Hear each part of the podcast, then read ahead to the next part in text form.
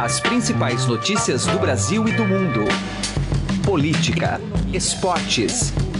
Informação com a credibilidade do maior jornal do país. Estadão Notícias. Olá, tudo bem com você? Eu sou Emanuel Bonfim e está começando a partir de agora mais uma edição do Estadão Notícias, nosso podcast com análises, entrevistas e informações sobre os temas mais importantes do momento no Brasil e no mundo. A campanha eleitoral já está a todo vapor nas ruas e as primeiras pesquisas divulgadas nesta semana pelo Ibope e Datafolha mostram quadros semelhantes com Lula e Bolsonaro na liderança são campeões de rejeição também. É claro que a situação do ex-presidente é excepcional, já que deverá ter sua candidatura impugnada pela Justiça Eleitoral.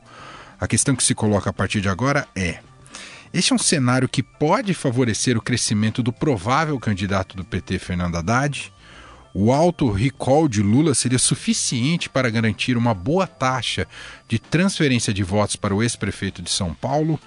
Conversamos sobre este assunto e outros mais com dois especialistas, Danilo Sersósimo, que é diretor do Ipsos, e Hilton Fernandes, cientista político da Fundação Escola de Sociologia e Política de São Paulo. Os dois vieram até aqui nossos estúdios e foram entrevistados pelo jornalista Heisen Abak. Está imperdível.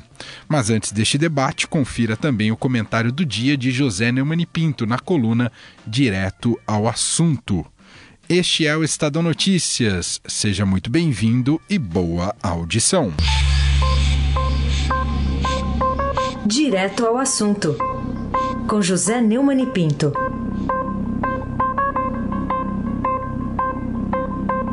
A cassação do ex-deputado Paulo Maluf, do PP, pela mesa da Câmara dos Deputados, é ao mesmo tempo uma atitude rara, foi até por unanimidade, e histórica, simbólica até, porque ela demonstra a dificuldade e o tempo que os deputados e senadores levam para evitar o chamado efeito Orloff. Eu serei você amanhã. Maluf é uma espécie de símbolo da corrupção desde os tempos da ditadura militar que diz aí a direita que não existiu. Maluf era um filhote da ditadura, como se dizia antigamente, porque ele foi nomeado prefeito de São Paulo, depois eleito governador de forma indireta e sempre prestou serviços aos donos do poder durante o regime autoritário tecnocrático militar. Nele também, nesses regimes também, ele ganhou um bom dinheiro e depositou em paraísos fiscais, como a ilha de Jersey, no Canal da Mancha. Acabou agora pagando por isso. Foi condenado à prisão e depois caçado pela mesa da Câmara dos Deputados é, para atender a uma decisão do Supremo Tribunal Federal. Pois bem, quando eu cheguei em São Paulo em 1970, Maluf era prefeito, já era acusado de corrupção. Passou um bom tempo de lá para cá. Mas ao longo desse tempo, ele se aliou àqueles que mais o atacavam. O PT, que era metido a ser nobre, probo e honesto. O PT de Lula, que não se cansava de criticá-lo, mas terminou fazendo, segundo a justiça e a polícia, tudo o que ele fazia antes. Então, até nisso, o Maluf é símbolo. Ele é símbolo da corrupção mais antiga que existe e é, ao mesmo tempo, uma espécie de sobrevivente dessas maracutaias, desses acordos de ocasião entre partidos que aparentemente, só aparentemente, não se bicam. José Neumann de Pinto, direto ao assunto. Estadão Notícias. Eleições 2018. Quais tendências as pesquisas Ibope e Datafolha revelam para a corrida presidencial? O destaque chega agora com Heisen Abac. Nosso tema agora são as últimas pesquisas eleitorais do Ibope e do Datafolha, divulgadas ao longo desta semana, e que mostram basicamente a consolidação de um quadro eleitoral com o ex-presidente Lula à frente da disputa. No caso, ele pode ser enquadrado na ficha, na lei da ficha limpa e não disputar a eleição, isso depende do Tribunal Superior Eleitoral, com Bolsonaro na segunda posição. Mas no cenário sem Lula, aí Bolsonaro assume a primeira posição e Marina Silva aparece em segundo lugar. É o caso da última pesquisa do Datafolha, em que Bolsonaro tem 22% e Marina 16%. Para falar sobre essas pesquisas, nós convidamos aqui Danilo Sersósimo, que é diretor do, do Instituto Ipsos, de Assuntos Públicos do Instituto Ipsos, e Hilton Fernandes, cientista político e professor da Fundação Escola de Sociologia e Política aqui de São Paulo. queria começar aqui pelo Hilton, como é que vocês analisam esse quadro, é, ou esses dois quadros, com Lula e sem Lula, fica muito claro aí que o ex-presidente tem muito poder ainda, embora esteja preso. É, o Lula ainda é o grande candidato. Né? Ele, ele tem uma porcentagem de votos, mesmo estando preso, mesmo com todo o processo, muito parecida com o que ele apresentava nas campanhas de 94, 98, é, depois também quando ele foi eleito, sempre ali com acima de 30%. Então, na, no resultado do Datafolha, que ele chega a quase 40%, isso indica o, a, como ele, o nome dele é consolidado no país. Ele é muito conhecido, ele é o grande cabo eleitoral também, e não é à toa que muitos candidatos no Brasil todo têm usado também o nome dele para se promover. E isso mantém aquecido né, o nome dele na campanha. Já o Haddad, ele, apesar de ser pouco conhecido, ele tem um grande potencial. Eh, na pesquisa ainda não foi. Não, não, a pesquisa não refletiu né, o potencial do Haddad porque o PT tem um potencial de transferência de voto e o Lula também. Então a gente tem que somar aí a, o potencial tanto do, da campanha do PT como de transferência do Lula, embora não seja, claro, 100% de transferência, é, pode ser suficiente para colocar o Haddad como um candidato competitivo. Agora, Danilo, pegando como gancho isso que disse o professor Hilton, é, no, nas duas pesquisas, Haddad aparece com 4% no cenário sem o Lula até onde iria essa, esse poder de transferência e quem seriam os potenciais herdeiros, porque tem mais gente interessada nessa herança, né? Exato. É, o Haddad ele se beneficia pelo fato de ainda não ser conhecido nacionalmente, né, ou tão conhecido nacionalmente. É, uma parte dos votos do Lula vai também para Marina e para o Ciro. Então, Marina e Ciro ficam num, numa situação melhor no, no cenário sem o Lula. Mas considerando que a campanha ainda vai explorar a associação de imagem do, do Lula com o Haddad, é, o potencial de crescimento do Haddad me parece maior se a gente julgar essa capacidade que o Lula tem como cabo eleitoral, conforme o Wilton explicou.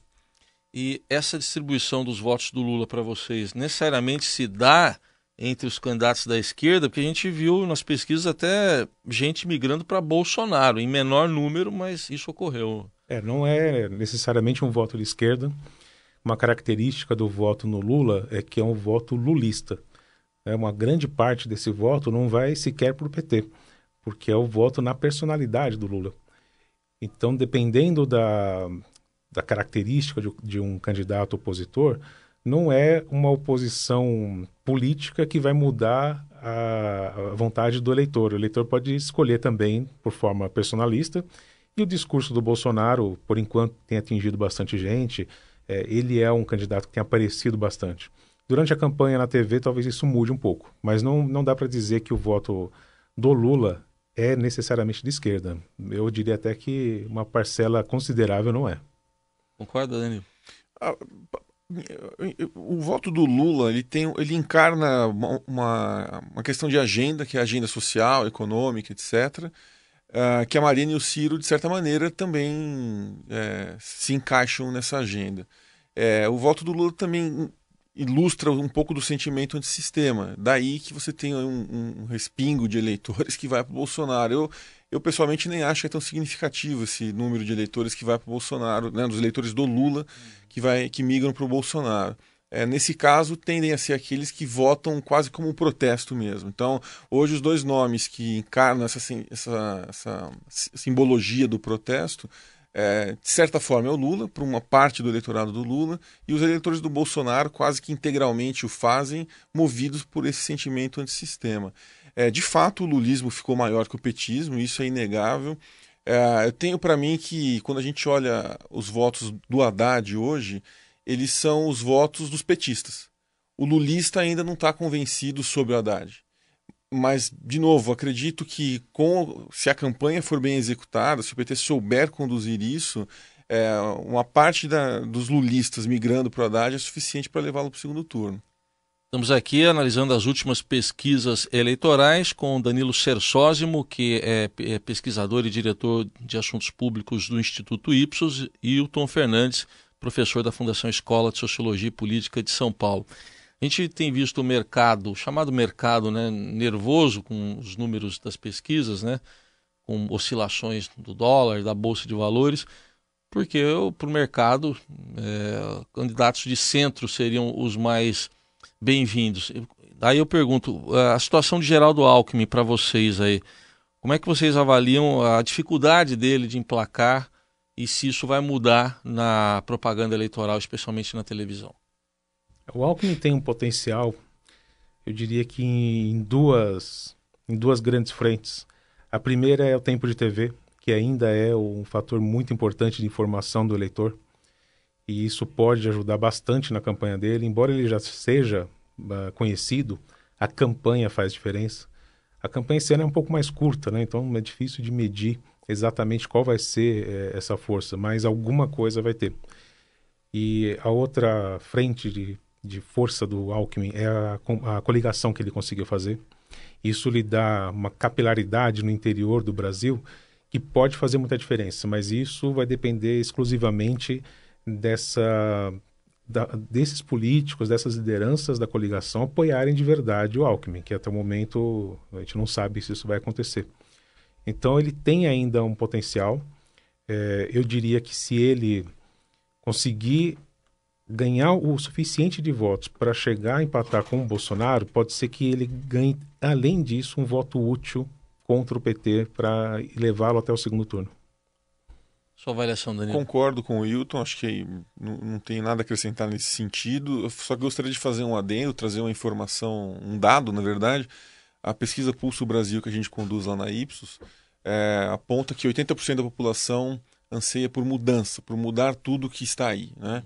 E o, o Alckmin não, não é associado a essa mudança. Então, ele tem, de fato, ele tem o tempo de TV, mas o desafio dele me parece muito maior do que o dos demais especialmente do Bolsonaro, que é quem encarna junto com o Lula essa ruptura. Né? No começo você estava mencionando a questão do mercado, etc. É, o, o, a, o, eleitor brasileiro hoje ele anseia muito mais por ruptura do que o mercado. Fora o fato de que o eleitor brasileiro ele é muito mais é, se sente muito mais inseguro em relação à pauta de reformas, por exemplo, que é necessária para o Brasil, mas o brasileiro se sente inseguro em relação a isso. E o Alckmin é muito mais associado, não só o Alckmin, a gente está falando do Alckmin aqui, mas o Meirelles também, enfim, eles são muito mais associados, digamos, ao establishment do que o, o, o Bolsonaro e o Lula. Então o desafio do Alckmin, nesse sentido, a análise do Hilton está perfeita, mas é, é uma questão de imagem também. Né? É uhum. É quebrar essa barreira de ser um candidato do continuismo, de uma agenda que o brasileiro hoje rechaça. E para o Bolsonaro, na visão de vocês, a gente vê ele nas pesquisas em primeiro, quando Lula é, não pode ser candidato, como deve ser confirmado pelo Tribunal Superior Eleitoral. No Ibope, ele tem 18%, Datafolha 19%, quer dizer, muito parecido. E, e, um eleitorado muito consolidado, masculino, de uma renda um pouco maior, é o que mostram as pesquisas, e também escolarizado. É, é mais difícil tirar voto desse, dele com esse eleitorado, Hilton? É difícil, porque é um, é um eleitor que se identificou com o candidato Bolsonaro já há algum tempo, é, tem esse perfil, né? É mais jovem, é mais escolarizado, com é, uma maioria branca. Também é, é, é uma característica que a gente viu, por exemplo, na eleição do Collor em 89. No começo da eleição, da disputa de 89, o Collor tinha um perfil muito parecido, com um eleitor mais escolarizado, com ele é um eleitor que tem mais informação, então sabe antes quais são os candidatos também. E isso mudou na campanha de 89, depois da campanha na TV. Neste ano, como o Bolsonaro terá pouco tempo de TV, a gente não sabe se vai mudar a composição do eleitor dele, mas é muito difícil que ele ganhe eleitores. É muito difícil que ele some eleitores a, a essa base. Porque vai ter pouco tempo de TV, ele vai disputar. Até agora ele teve o caminho livre, né? Ele fez a campanha praticamente num terreno livre. Ele era, ele se apresentou como candidato mais cedo. E o agora não, agora ele vai disputar com outros candidatos. O eleitor vai ser apresentado a outros candidatos. Então a gente não sabe exatamente o quanto ele pode perder, mas eu acho muito difícil que ele ganhe votos. Né? E, a, e tem essa questão também do voto feminino, que para mim não é não é que ele vai ainda procurar mais votos entre as mulheres. Eu acho que ele não consegue mais votos entre as mulheres. Não é o perfil de, de candidato que poderia ganhar mais votos entre as mulheres. Para mim, sinceramente, eu acho que ele está até com votos excessivos entre os homens. Eu queria até saber do Danilo se as mulheres vão ser talvez um fator decisivo, porque elas estão, uh, na maioria aqui das pesquisas que a gente vê, indecisas. É. Certamente serão, por isso mesmo não, não creio que o Bolsonaro terá êxito é, no eventual segundo turno. Uh, concordo com o Wilton em relação à análise feita com, sobre o Bolsonaro. Uh, em relação ao público feminino, muito possivelmente as mulheres estejam aguardando uma, uh, um candidato com campanha mais propositiva. O discurso mais enraivecido do Bolsonaro não, não colou em relação ao público feminino, ou pelo menos não tanto quanto colou junto aos, aos homens. Né? É, o público feminino tende a, a esperar o, o, andamento da campanha, aguardando candidaturas mais propositivas ou imaginando soluções que de fato elas que sejam mais palpáveis e que elas consigam visualizar melhor no dia a dia delas, né? Eu tenho a impressão que esse discurso, é, esse sentimento antissistema, esse discurso mais raivoso é, que o Bolsonaro usou até aqui, é, não vai colar entre as mulheres e que as mulheres esperam, na verdade, uma postura que é o oposto disso. Agora, Danilo, aproveitando ainda a, sua presença, o, tem uma pesquisa que o Ipsos faz, que é publicada mensalmente pelo Estadão, a Barômetro Político, que mostra, não é de intenção de voto, mas é de aprovação e desaprovação. Do, não só de políticos, mas estamos falando de políticos aí. Está alta a desaprovação, né? Isso, o Barômetro Político Estadão Ipsos iniciou em 2015 Uh, historicamente, desde lá, né, desde 2015, a desaprovação tem sido alta. Em média, você tem 60% de desaprovação quando você pega os principais nomes da política. A gente avalia também alguns nomes do judiciário, ou em alguns momentos a gente avaliou nomes de fora da política, exatamente para entender qual era a demanda da população. E ao longo dos últimos três anos, o brasileiro demandou nomes de fora da política. O fato é que a oferta acabou sendo basicamente a mesma dos últimos anos. O Bolsonaro ele se coloca como um outsider, mas ele é político há 30 anos, então não conta. É, o que a gente consegue interpretar disso também é que muito possivelmente os brasileiros acabarão, em alguns casos, votando em nomes que eles desaprovem, porque é o que nós temos, digamos, no cardápio eleitoral. E em alguns cenários, é, muito certamente a gente verá é, o, o tal do voto útil que o Wilton mencionou, ou no popular é votar no menos pior. Né? Isso certamente vai acontecer. Hilton, só para a gente concluir então, isso que disse o Danilo, de alguma forma pode redundar naquela polarização PT-PSDB que a gente viu nas últimas seis eleições presidenciais? É, essa é a aposta mais óbvia. Né? O PT, com a estrutura que tem, é um partido que consegue levar um candidato para o segundo turno e com o apoio do Lula, então, é... se fosse o Lula o candidato, provavelmente ele seria o vencedor. Então é, é, tem que levar em consideração né, essa força eleitoral. Quanto ao PSDB, até agora não conseguiu emplacar, a candidatura do Alckmin também não encantou, essa é a verdade, mas existe ali um, um potencial, seja pelo tempo de TV, seja pela estrutura.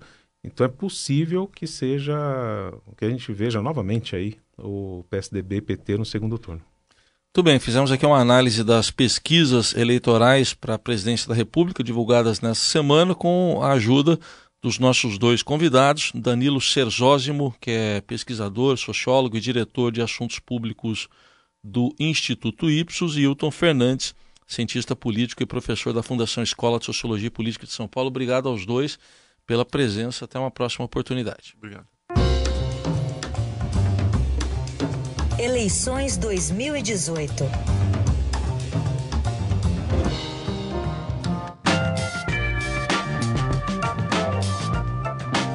Estadão Notícias desta quinta-feira vai ficando por aqui. Contou com a apresentação minha, Emanuel Bonfim, produção de Diego Carvalho e participação de Raíssen Abac.